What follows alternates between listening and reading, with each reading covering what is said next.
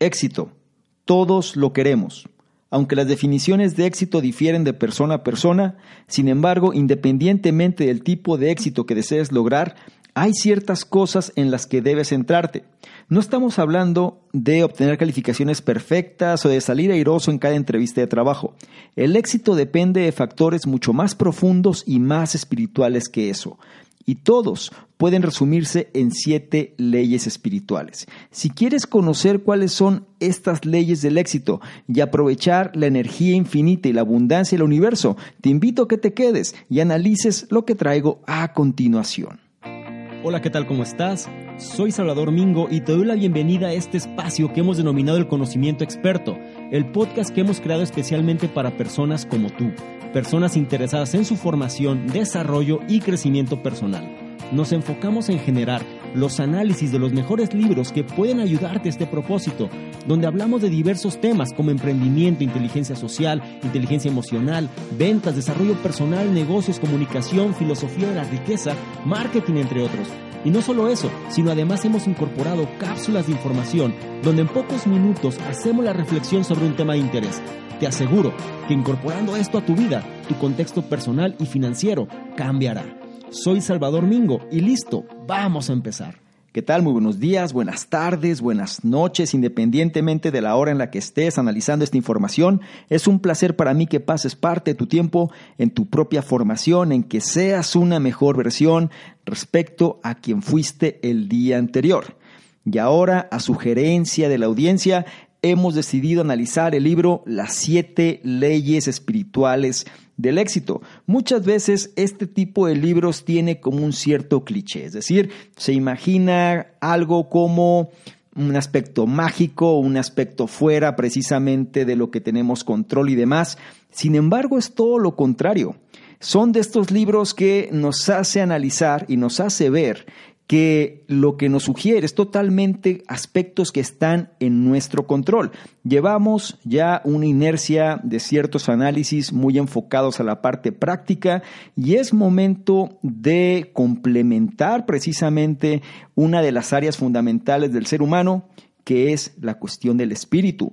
Muchas veces podemos tener ideas preconcebidas, podemos tener quizá tipos de opinión o algún tipo de condicionamiento cuando hablamos de estos temas. Sin embargo, te invito a que prestes atención y sobre todo tengas mente abierta. Ese es un libro que, a pesar de que lleva ya varios años de haber sido escrito, sigue siendo fundamental el conocimiento que nos puede proveer. Algo muy importante es que las siete leyes espirituales del éxito trata sobre las fuerzas en el universo que pueden guiarte hacia el trabajo perfecto, una mayor riqueza y bienestar, relaciones sólidas y lo más importante, la capacidad de disfrutar lo que tienes en este momento. Algo que es importante mencionar es que estas siete leyes tienen que ver con cómo te conectas con tu verdadero yo y cómo interactúas con los demás tratan sobre el flujo de energía en el mundo y sobre estar aquí y ahora sin luchar contra el cambio. Entonces, hagamos un viaje y exploremos cómo las siete leyes espirituales del éxito nos van a ayudar precisamente a alcanzar nuestras metas. En este análisis vas a descubrir aspectos como el por qué ahorrar dinero está arruinando tu flujo con el universo, cómo dejar ir tus deseos te ayudará a conseguir lo que quieres, y el hecho de quejarse en relación a donde estás hace que sea más difícil llegar a donde quieres estar. La edición del libro que vamos a analizar fue la que se hizo en octubre de 2007, aunque este libro, su primera edición, se hizo en 1994. Fue escrito, o ha sido escrito más bien por el autor Deepak Chopra, un autor multiconocido, un autor ya con una gran cantidad de libros en su haber, pero en caso que aún no sepas quién es Deepak Chopra, déjate pongo un poco en contexto. Es el fundador de The Chopra Foundation y Chopra Global y cofundador de. Es un pionero de renombre mundial en medicina integral y transformación personal. Es autor de más de 86 libros traducidos a más de 43 idiomas, incluidos numerosos bestsellers del New York Times. Incluso la revista Time ha descrito al Dr. Chopra como uno de los 100 mejores héroes e íconos del siglo.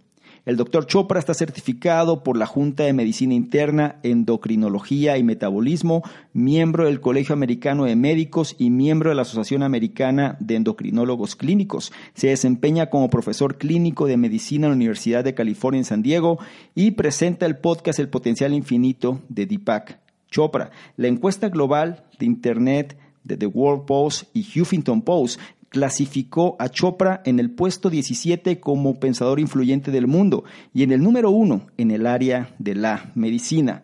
Es decir, Deepak Chopra o el Dr. Chopra viene siendo una de estas personalidades, celebridades ya en el ámbito del desarrollo personal, sumamente conocido, eh, referente para muchos. Habrá quien esté de acuerdo, habrá quien piense diferente, habrá quien dice que se ha extendido demasiado en sus postulados y habrá quien siga su línea. Sin embargo, algo que me ha tocado aprender y sobre todo cuando nosotros tenemos una mentalidad abierta, somos eclécticos, podemos apreciar de sobremanera lo importante que viene siendo un conocimiento fundamental.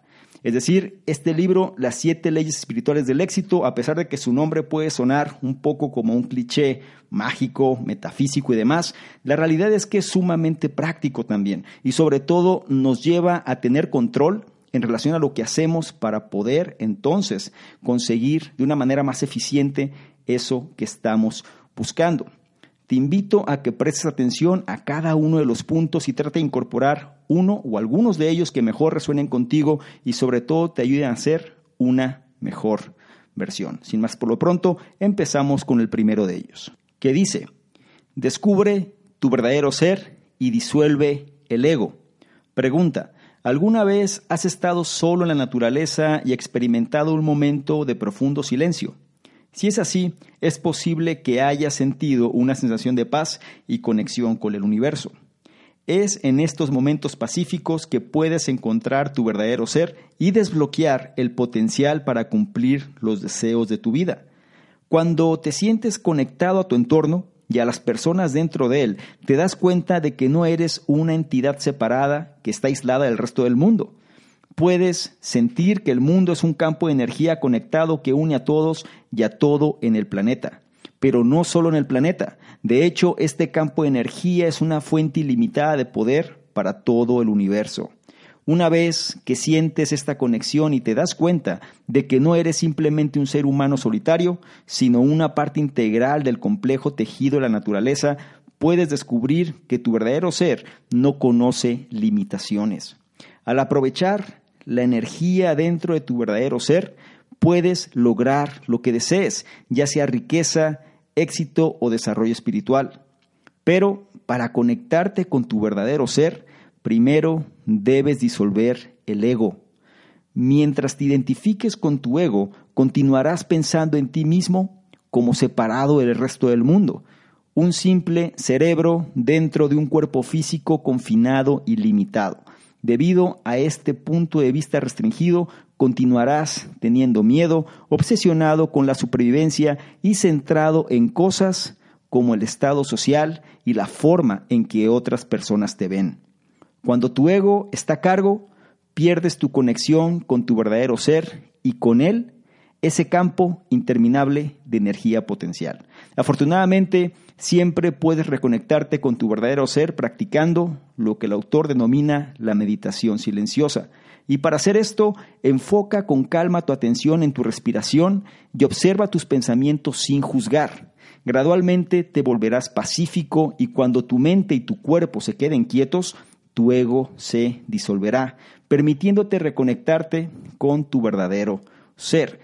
Cada ley lleva consigo una práctica, y la práctica en esta primera ley radica en el silencio, es decir, date un tiempo para ti, para estar con tus propios pensamientos, para tranquilizarlos y sobre todo encontrar tu propia voz. Algo que menciona el autor es la cuestión del ego. Normalmente cuando, o como un ejemplo que el autor menciona, es que cuando hace sus retiros, o los hacía, no sé si lo sigue haciendo todavía, pero retiros de silencio, mencionaba que las personas quizá en el primero o segundo día casi se volvían locas, es decir, eran retiros de siete días, el primero y el segundo las personas no podían tolerar estar prácticamente sin poder manifestar lo que sus pensamientos les estaban diciendo. Sin embargo, conforme pasaban los días, cada vez tenían mayor tranquilidad y sobre todo ese ego iba desapareciendo. Quiero que trates de asimilar esta información en relación a tu caso personal. Eres una persona a la cual está bombardeada por pensamientos constantemente. Si es así, entonces te invito a que hagas este ejercicio, la meditación silenciosa.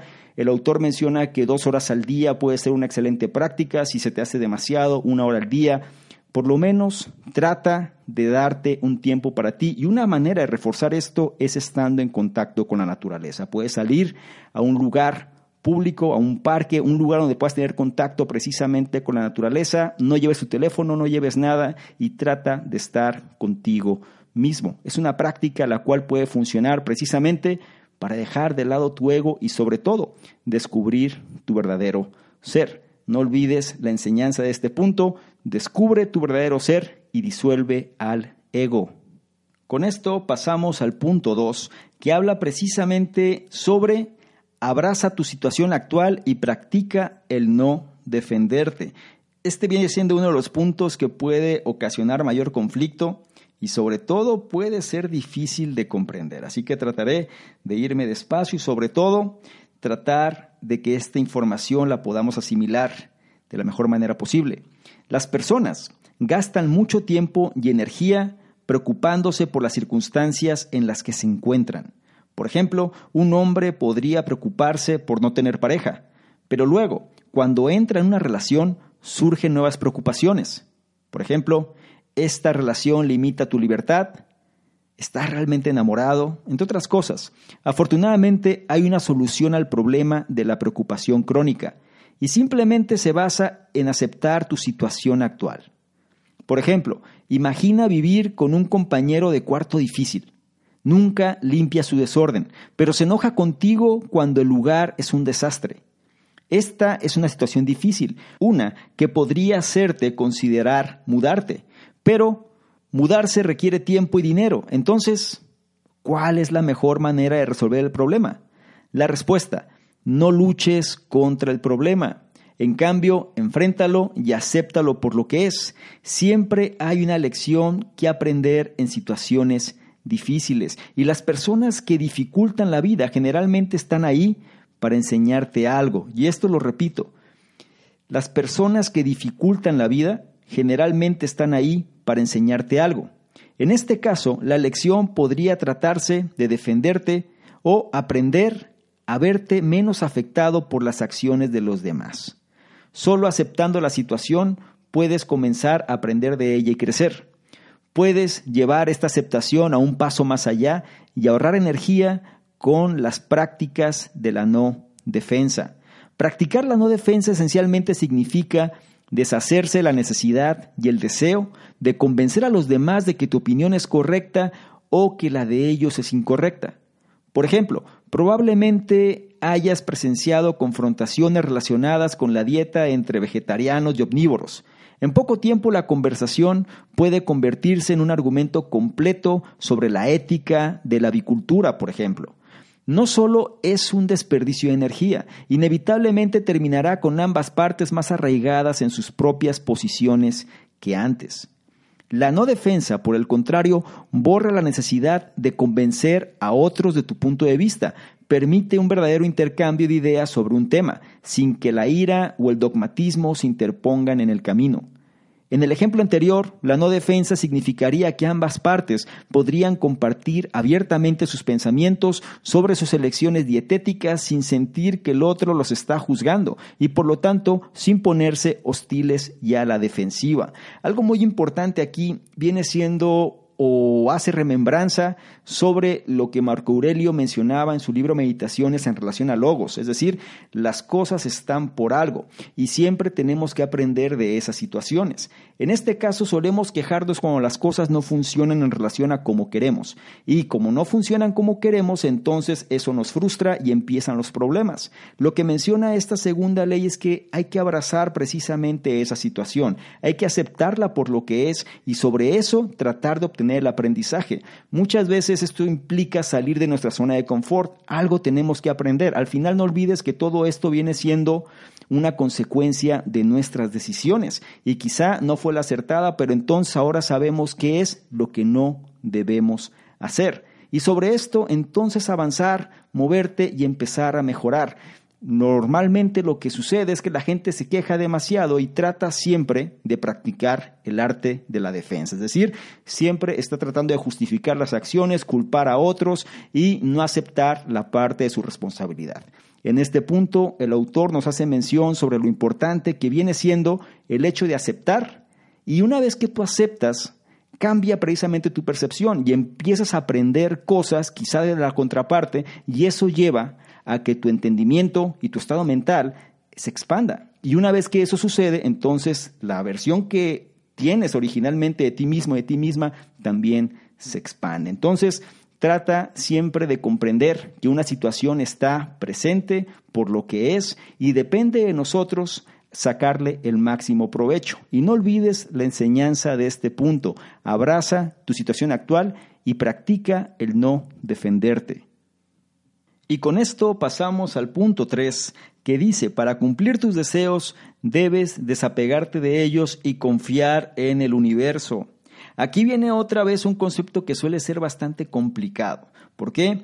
Porque va a entrar en contradicción con mucho de lo que se dice también en la literatura de no ficción. Vamos a concluir una vez que terminemos el punto, pero por ahora quiero que prestes atención. Digamos que siempre has soñado con tener un Ferrari ¿Te imaginas que una vez que hayas ahorrado y comprado el automóvil de tus sueños, tu vida será feliz y satisfactoria? Sin embargo, lo más probable es que tal apego ardiente al automóvil solo te lleve a sentirte terriblemente angustiado. El apego a las cosas materiales implica desconfianza con el universo, y esto inevitablemente conduce a la ansiedad. Después de todo, una vida gastada acumulando riqueza y bienes materiales como un medio para la seguridad terminará en una realización desalentadora. Las posesiones materiales nunca pueden realmente proporcionar seguridad o protección.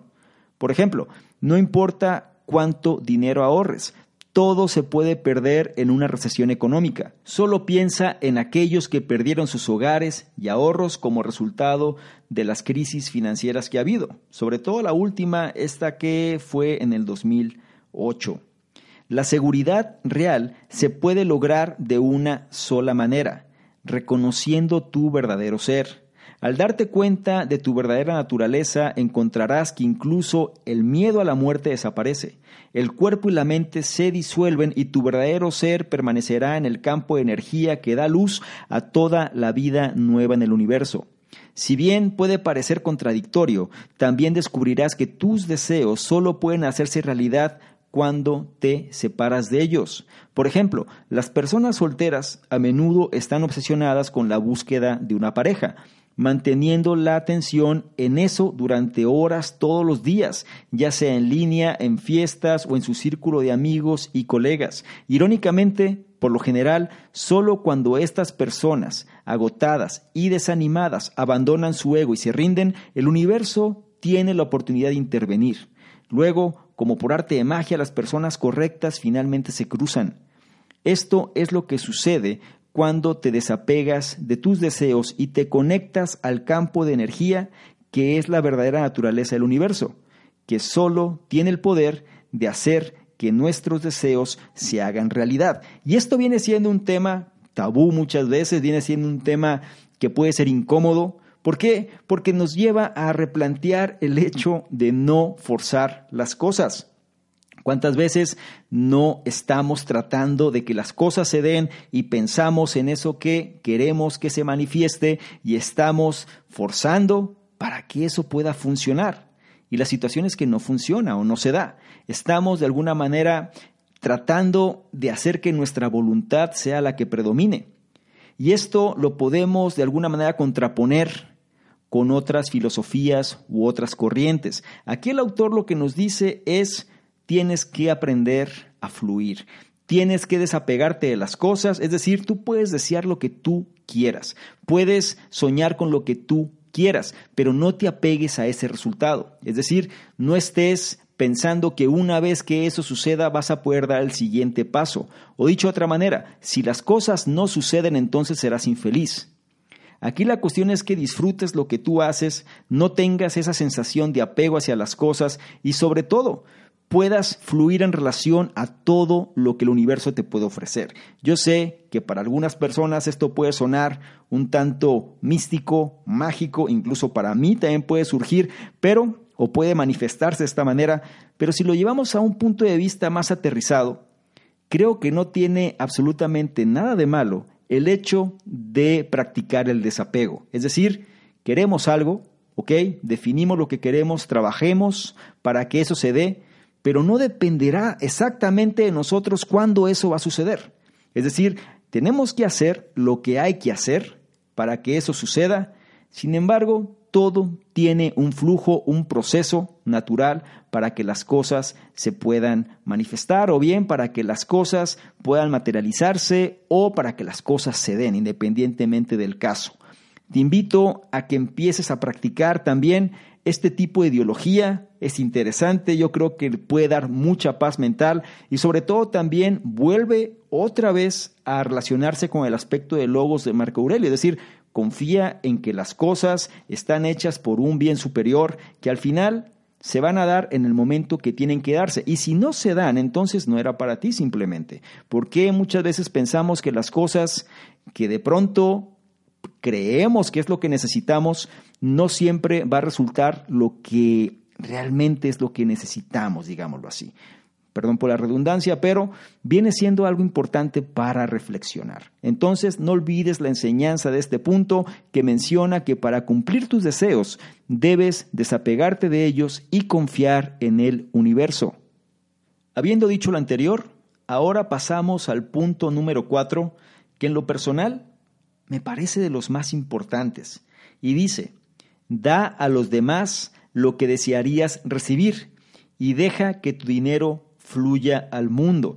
Este es uno de los puntos que hoy por hoy, es decir, en los tiempos donde nos encontramos, puede resultar sumamente complicado o por lo menos va a manifestar mucha resistencia. ¿Por qué? Simplemente por la cuestión del estado mental de escasez. Vamos a profundizar más a qué se refiere. Si tienes una gran cuenta de ahorros, entonces puedes haber recibido palmadas dignas de elogio por parte de otros materialistas. Pero en lugar de ahorrar, un mejor camino hacia el éxito es dejar que tu dinero fluya al mundo. El acaparamiento del dinero interrumpe el flujo natural de toma y daca del universo. De hecho, la raíz latina de la palabra moneda significa literalmente circular o fluir. Por eso también se le conoce ya como el activo circulante, ¿no? es decir, a la cuestión de la moneda. Esto muestra que incluso las antiguas civilizaciones griegas y romanas entendieron que el dinero debe fluir para que una sociedad y su gente puedan prosperar. Es por eso que las inversiones son a menudo más rentables que los ahorros. Por ejemplo, supongamos que pasas tu vida ganando el salario mínimo, colocando la mayoría de tu cheque de pago mensual en el banco. Aunque el saldo de tu cuenta aumentará, no te vas a enriquecer. Pero si inviertes tu dinero en educación continua y tomas las clases correctas, eventualmente podrás convertirte en el CIO de tu propio negocio. Al invertir sabiamente en tu educación, fluirá mucho más hacia ti, dejándote con más dinero del que podrías ahorrar toda una vida bajo este esquema o este concepto de ahorro menor. Esta ley espiritual de dar y recibir tampoco solo se aplica al dinero. Se aplica al amor, se aplica a la amistad, al apoyo y todas las cosas que intercambiamos socialmente.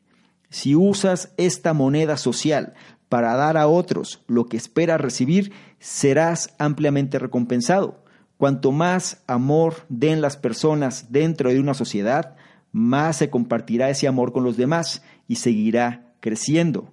Pero, naturalmente, esto solo funciona si todos están preparados para dar y recibir. Por ejemplo, la mayoría de las personas desean una pareja que las ame y las cuide, pero muchos olvidan que una relación también se trata de dar amor y cuidar a alguien más. Si todos estuvieran enfocados únicamente en obtener amor y no en darlo, todos terminaríamos solos e infelices. Y esto nos lleva a replantear la situación, es decir, ¿cuántas veces nos sucede que alguien dice que yo no tengo y por eso no puedo dar? La gente se bloquea. Si a mí me hace falta, ¿cómo voy a dar de lo que carezco, por ejemplo? La cuestión es que no se trata simplemente de términos de dinero, sino que el autor menciona que cada vez que tú te encuentres con alguien, o vayas a casa de alguien, o estés en algún lugar, tienes que dar algo, algo que mejore el ánimo, que mejore el ambiente, que mejore la situación. Cosas simples como flores, o bien elogios, o bien palabras de aliento, o bien algo que haga que las personas que están ahí se sientan mejor.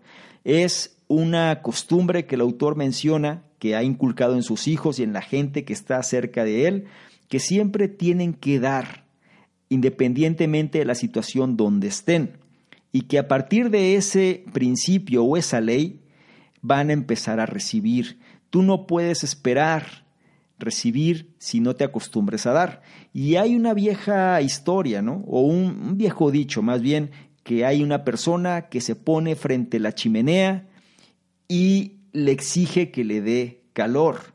Pero, ¿cómo le va a dar calor si no le pone leña? Entonces es importante nosotros reflexionar sobre este punto. Menciona el autor que esta es una ley, una ley muy poderosa que se cumple siempre. Y si nosotros realmente queremos obtener esa abundancia que en el universo existe, tenemos que acostumbrarnos a empezar a generarla por nosotros mismos, es decir, a dar hacia los demás si es que queremos recibir. Ten un pensamiento ecléctico en esto, porque no nada más se trata de dinero, sino de cualquier cosa que tú estés buscando. Es decir, si quieres más cariño, pues entonces necesitas tú dar más cariño. Si quieres X o Y cosa, tienes que acostumbrarte a dar ese X o Y. Normalmente la gente trata de obtener lo que carece. Sin embargo, la regla del juego es que des precisamente de eso que tú careces. Si lo entiendes, te vas a dar cuenta cómo la lógica empieza a hacerse presente. Te invito a que reflexiones precisamente sobre este punto, tengas pensamiento ecléctico y trates sobre todo de saber cómo lo puedes incorporar a tu situación actual. No olvides la enseñanza del punto 4 que dice, da a los demás lo que desearía recibir y deja que tu dinero fluya al mundo. Ahora pasamos al punto 5 que habla del poder de las elecciones. La quinta ley dice, haz elecciones de vida conscientes y consideradas para obtener los máximos beneficios de la vida. Todos conocemos el eslogan publicitario Just do it, solo hazlo. Vive el momento, nos dice, aprovecha la oportunidad. Pero para aprovechar al máximo la vida, en lugar de simplemente hacer algo, es importante considerar cuál es la opción más beneficiosa al tomar una decisión. Esto es lo que significa ser consciente de tu elección. Después de todo, hacemos elecciones todo el tiempo, a veces sin siquiera saber que lo estamos haciendo. De hecho, la mayoría de nuestras elecciones son inconscientes. Por ejemplo, cuando vas de compras, puedes comprar bolsas llenas de comida chatarra sin tener en cuenta el impacto que tienen en tu salud o el medio ambiente. Desafortunadamente, este comportamiento inconsciente nos llega naturalmente, ya que nuestro instinto de supervivencia nos dice que acumulemos grandes cantidades de alimentos baratos. Entonces, para tomar buenas decisiones, haz una pausa y considera el impacto que tienen tus acciones tanto en ti como en los demás. Y aquí viene siendo la cuestión más importante. Vamos a remarcar precisamente esto. Cuando tengas que tomar una decisión, o más bien, para tomar buenas decisiones, haz una pausa y considera el impacto que tienen tus acciones tanto en ti como en los demás. Pregunta, ¿cómo podrías evitar comprar habitualmente comida chatarra? Bueno, primero considera tu presupuesto y luego dentro de tus limitaciones, elige los productos que sean más benéficos para tu salud y que durante el proceso de producción hayan causado el menor daño a otras personas, animales y al medio ambiente. Es decir, trata de tomar la mejor decisión en relación al impacto, no nada más para ti, sino al entorno donde te encuentras.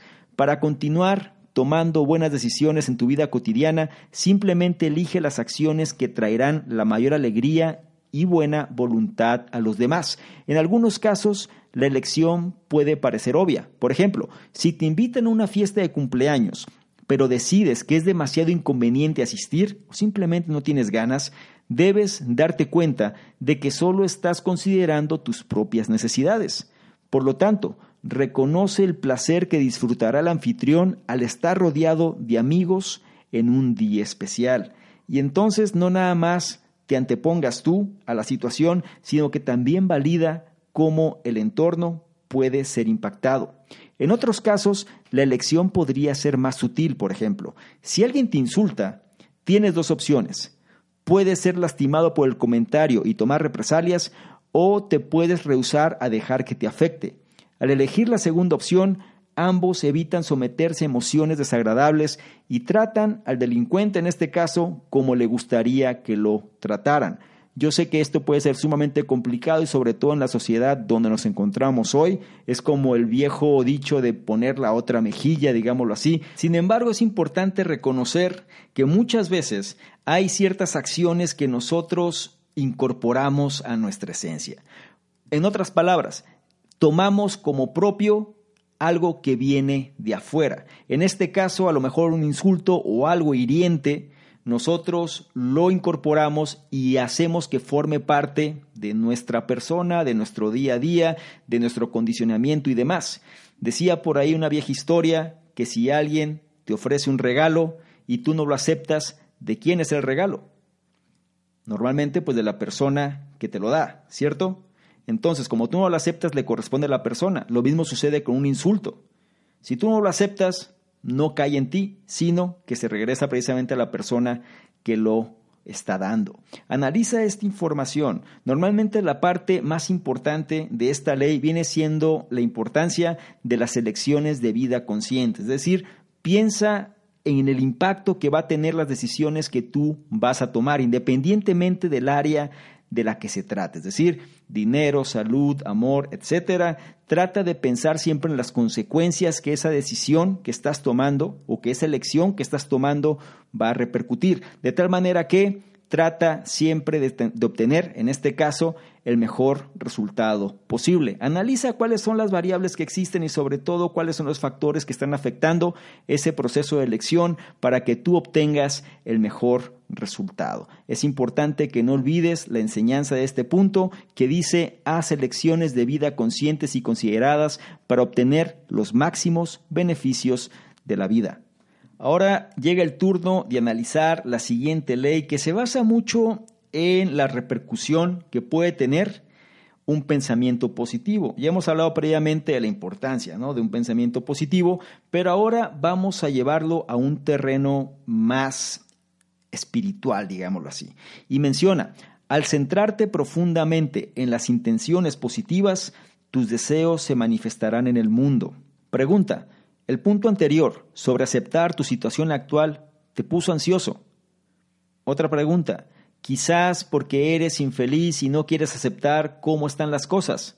Bueno, si ese es el caso, no te preocupes. La buena noticia es que tus pensamientos tienen el poder de cambiar el mundo que te rodea. Puedes mejorar tu calidad de vida simplemente introduciendo intenciones positivas en tu pensamiento.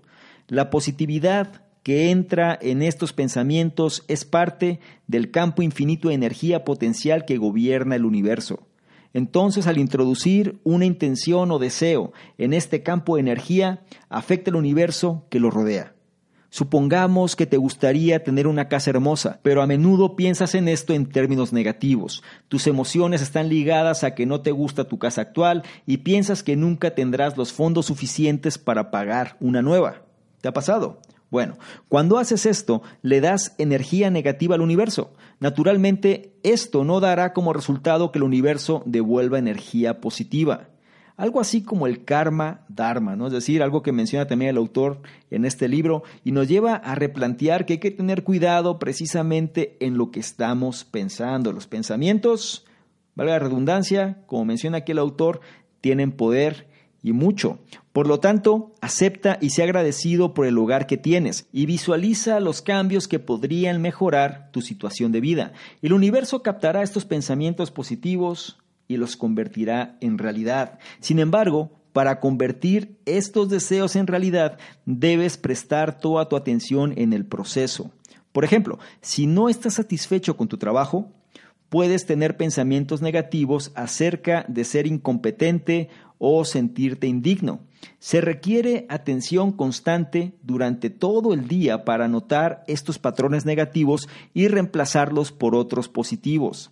Si te encuentras pensando que no estás contribuyendo lo suficiente en el trabajo, detente y piensa conscientemente en tus logros para encontrar al menos una cosa constructiva que hayas hecho incluso si es tan simple como haber escrito un correo electrónico cuidadosamente redactado y eficaz, puedes permanecer con este pensamiento y seguir siendo positivo.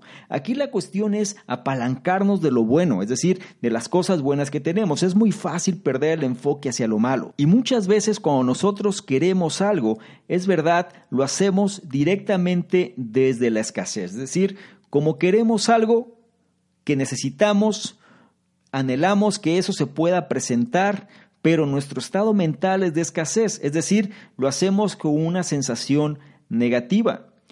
El ejemplo más simple es cuando hablamos de las deudas. Mucha gente quiere dinero para poder salir de las deudas. Las deudas tienen una connotación negativa. El dinero es imparcial, pero las deudas tienen una connotación negativa. Entonces las personas que buscan dinero pensando desde el criterio de la deuda, están simplemente invadiendo o inyectando pensamientos negativos en relación a eso que desean. Y por eso es que muchas veces no funciona. Aquí la cuestión es, como dije antes, hay que apalancarse de las cosas buenas, de las cosas positivas que nos, que nos ayuden más bien a sentirnos mejor, que nos cambien precisamente eh, la frecuencia en la cual nos encontramos y nos hagan sentir de alguna manera y así claramente nos hagan sentir bien. De otra forma, las emociones no mienten, las sensaciones que manifiesta tu cuerpo no miente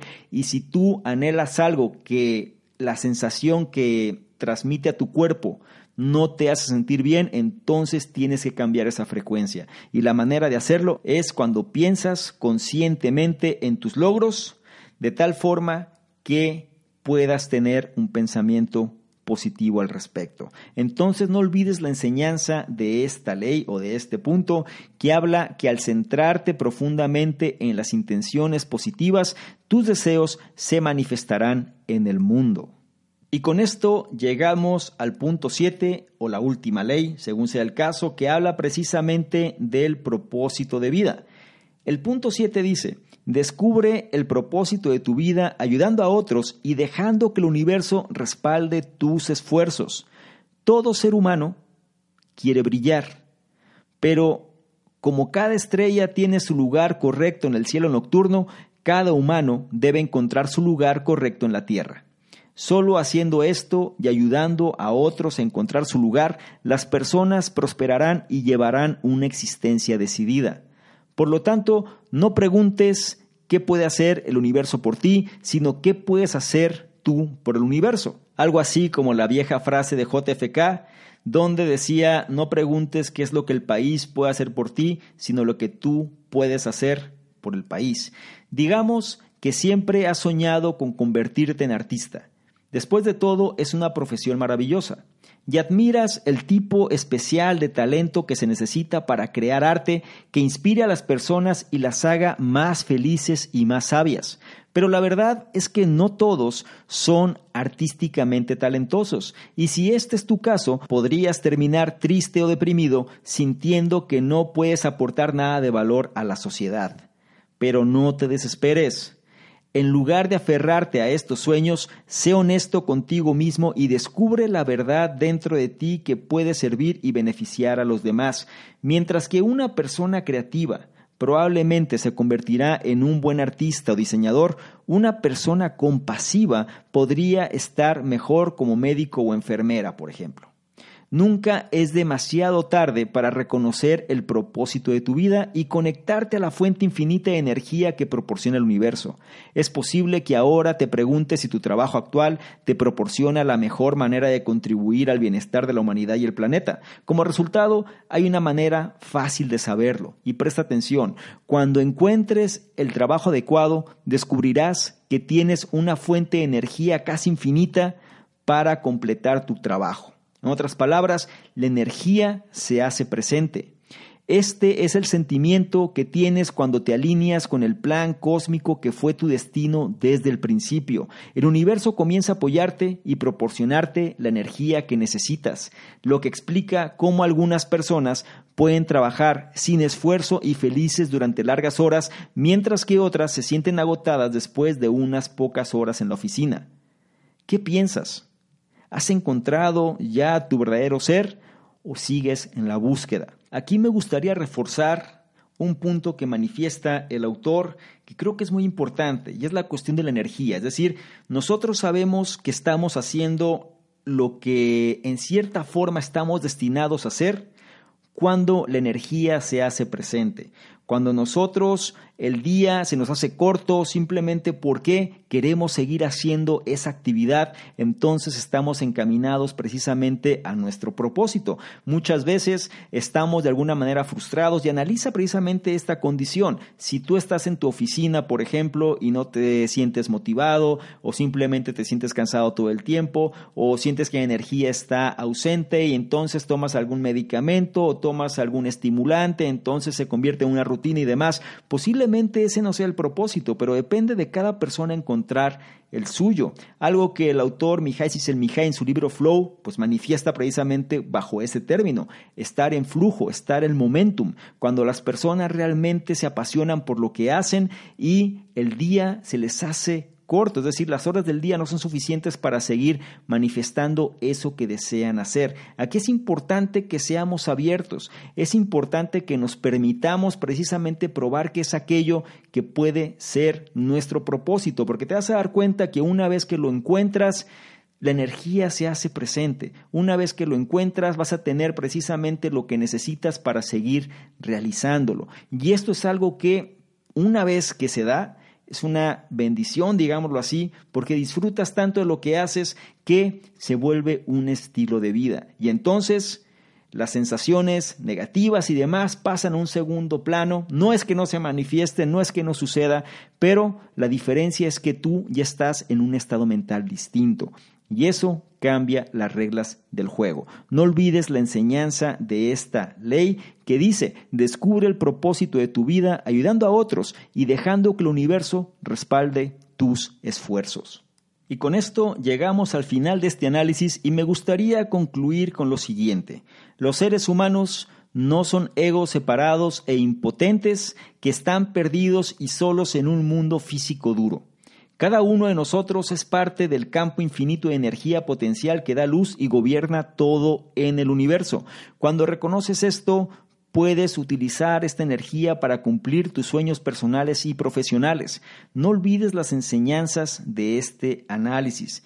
Descubre tu verdadero ser y disuelve al ego. Abraza tu situación actual y practica el no defenderte. Para cumplir tus deseos debes desapegarte de ellos y confiar en el universo.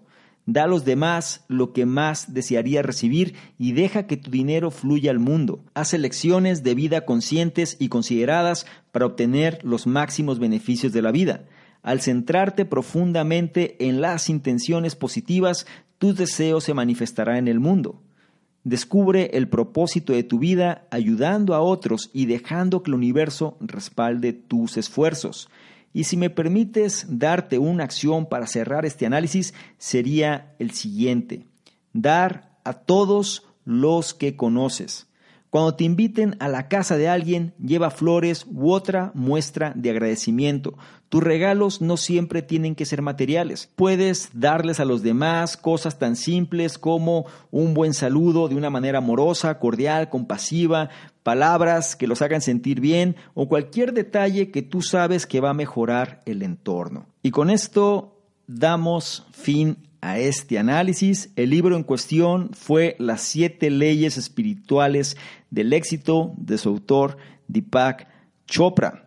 Algo muy interesante es precisamente la importancia de tener apertura. Muchas veces nos solemos enfocar demasiado en el hacer, nos solemos enfocar demasiado en la cuestión práctica. ¿Por qué? Porque es lo que es tangible de una manera directa. Sin embargo, dentro de los diferentes esquemas, ¿no? O dentro de las diferentes categorías para tener una vida integral, una de estas es la cuestión espiritual. Independientemente de tu dogma, tu credo o lo que tú creas, la cuestión espiritual nos lleva precisamente a comprender el cómo debería ser el actuar.